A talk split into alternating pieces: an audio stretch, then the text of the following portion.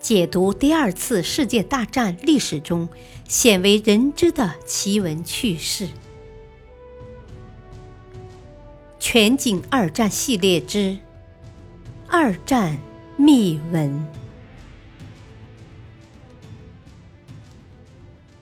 第四章：苏德战争之谜。第五集：德国瞒天过海之二。对于希特勒的长篇大论，莫洛托夫不动声色。他知道此行的目的其实不仅是谈判，更主要的是探测希特勒对苏联的态度，判断他会在何时对苏联用兵。第二天，希特勒想把昨天的戏重复一遍，但莫洛托夫单刀直入，提出了关键问题：“总理先生。”我觉得我们应该讨论一些更加具体的问题。德国军事代表团在罗马尼亚干什么？为什么不按照我们的互不侵犯友好协定先进行协商，就派团访罗？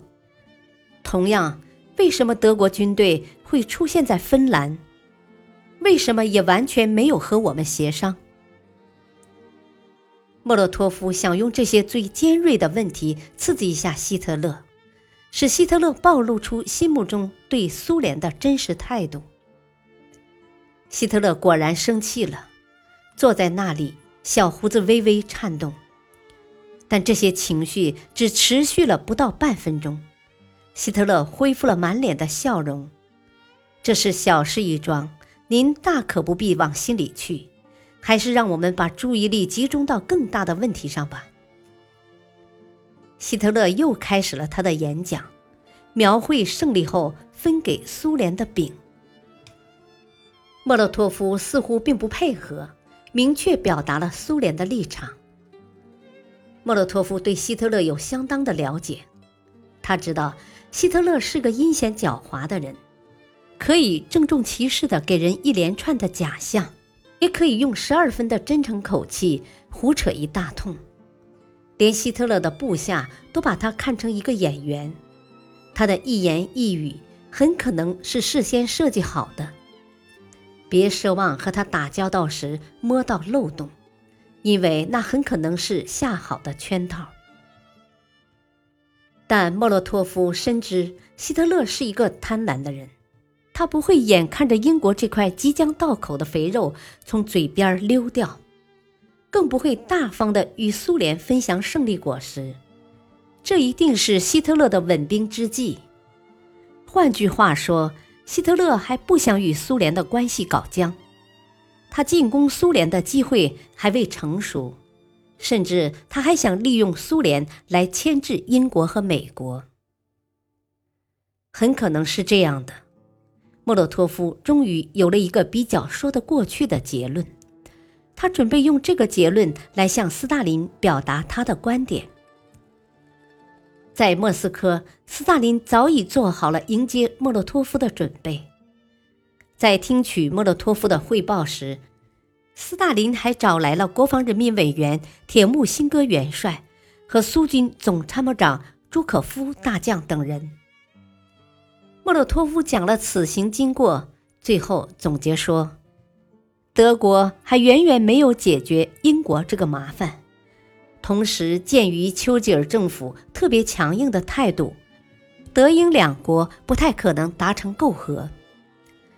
我们知道，希特勒在大西洋上的海战和在海峡上空的空战中都没有得到半点便宜，在没有制海权和制空权的情况下。”登陆英国将不是一个能迅速完成的作战。我判断德国至少在明年，也就是一九四一年冬天之前不会进攻我们。如果他不想两线同时作战的话，也就是说不会在占领英国之前发动对苏战争。听完莫洛托夫的汇报，斯大林沉默了好一会儿。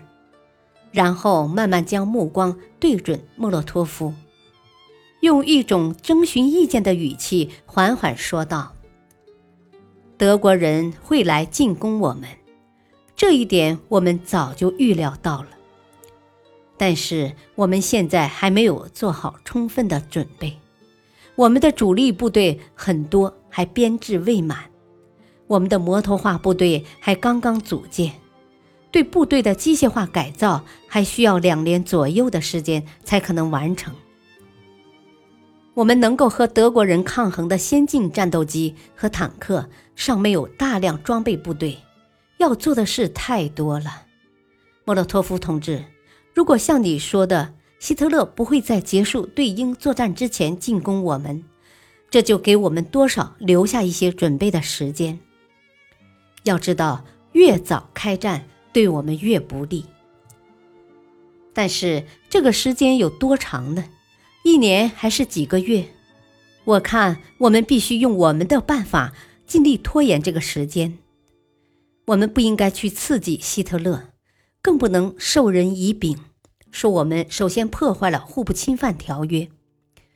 否则，当希特勒感到我们已经准备对他开战时，他就会不顾一切地缩短给我们的准备时间。也许他会铤而走险，不待攻下英国就来对付我们，这是对我们最不利的情况。